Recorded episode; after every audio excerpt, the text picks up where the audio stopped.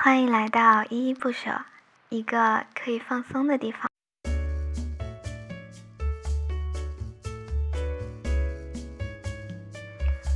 我可爱的小耳朵们，欢迎在全球收听今天的依依不舍。这个星期过得还好吗？希望大家都好。无论你在哪，无论你在做什么，为你这一周的努力感到骄傲吧。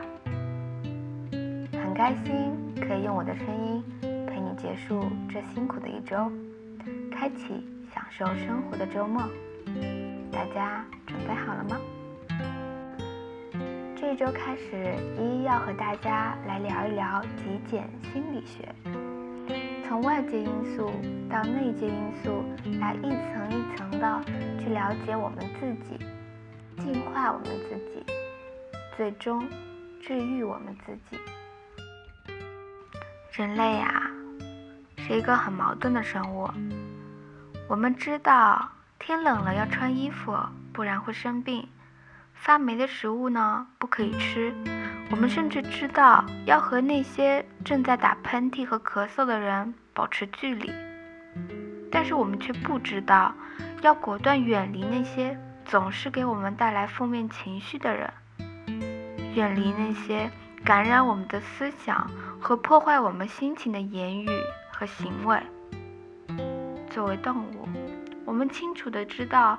如何去抵挡外界的病害？但是作为人类，我们成年之后，都还是没有能够学会如何去保护我们自己的心。我们大家多多少少都会有负面情绪，咖啡洒到身上，天空突然下雨，这些都是你无法避免的。但是。为了面子，去一个和你非亲非故的人的婚礼；为了保持人脉，去见一个每次一见面就要打击你的朋友。这一些，却是你可以选择的事情。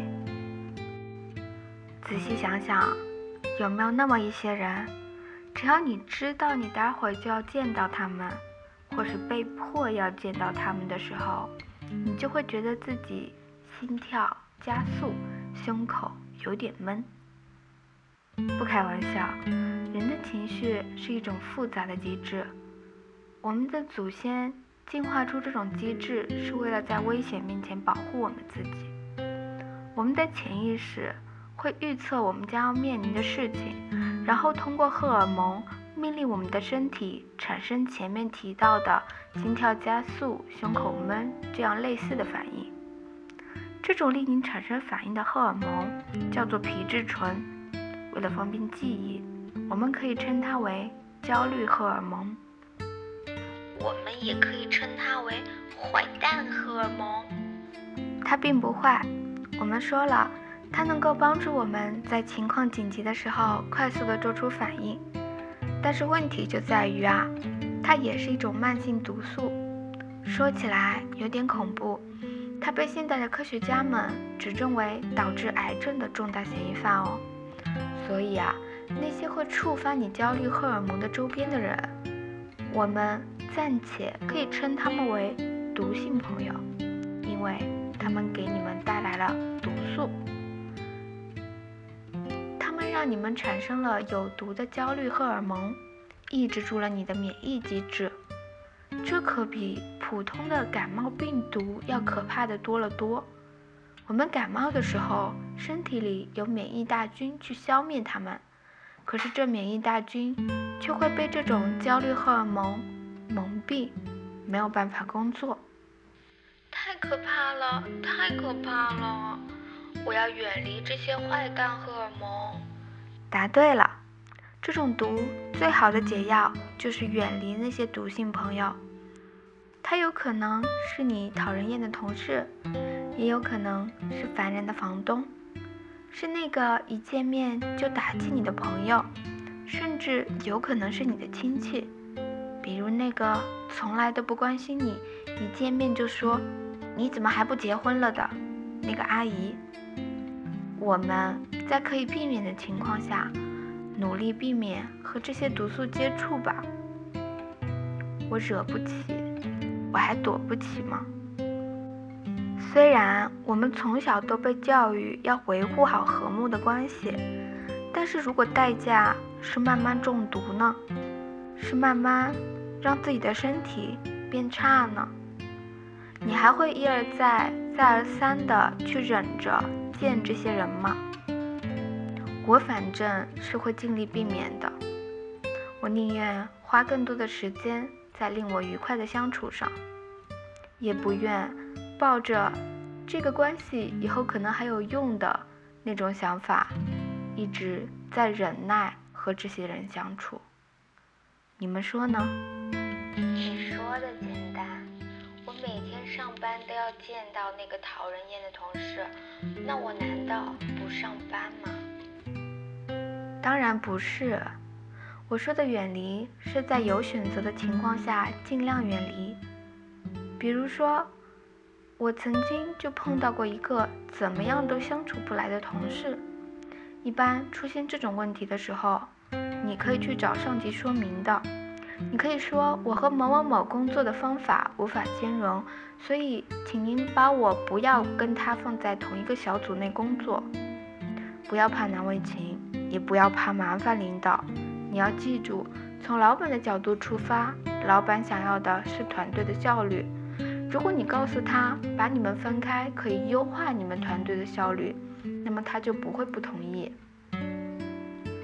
其实啊，说实话，如果你想要远离谁，方法都是有的。一直待在毒性朋友的身边，很多时候是因为你抱着救世主的心理，觉得自己可以感化这个人，或者是觉得这种关系。总有一天是会对我有利的。很多时候，我们会对人性抱有幻想，我们高估了人际网的能力。我们会觉得有可能，我就可以拯救这个人。没错，是不是越听越像是在描述一段不健康的恋爱关系呢？我曾经因为我的救世主心理，不愿意。和一个根本只是在给我带来不愉快和束缚感的男朋友，迟迟不愿意分手，在等待一个自己本身也并不期待的未来。就是在那段时间里，我开始了断舍离，接触了极简。在我不断的扔掉我的大部分物品以后，我却一直觉得生活里还是有很多多余的东西。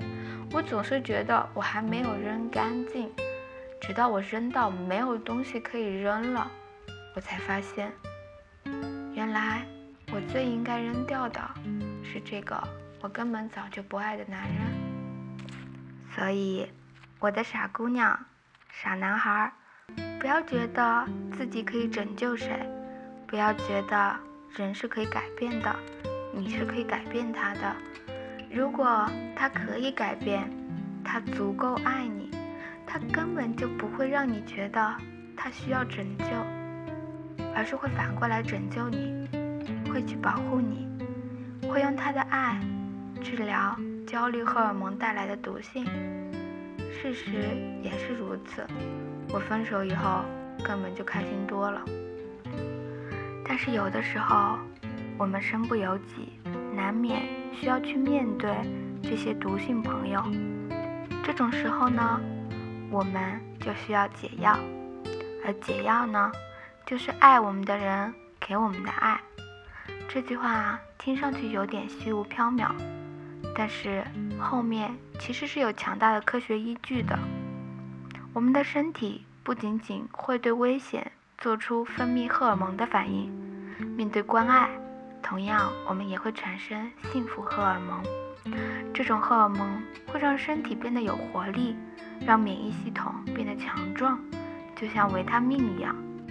所以，我们可以把能够给我们带来幸福荷尔蒙的朋友们，或者亲人们、家人们，我们可以称他们为维他命朋友。他们有可能是你的家人、你的闺蜜，见到你就夸奖你的隔壁阿姨。或是那个爱你的男朋友、女朋友。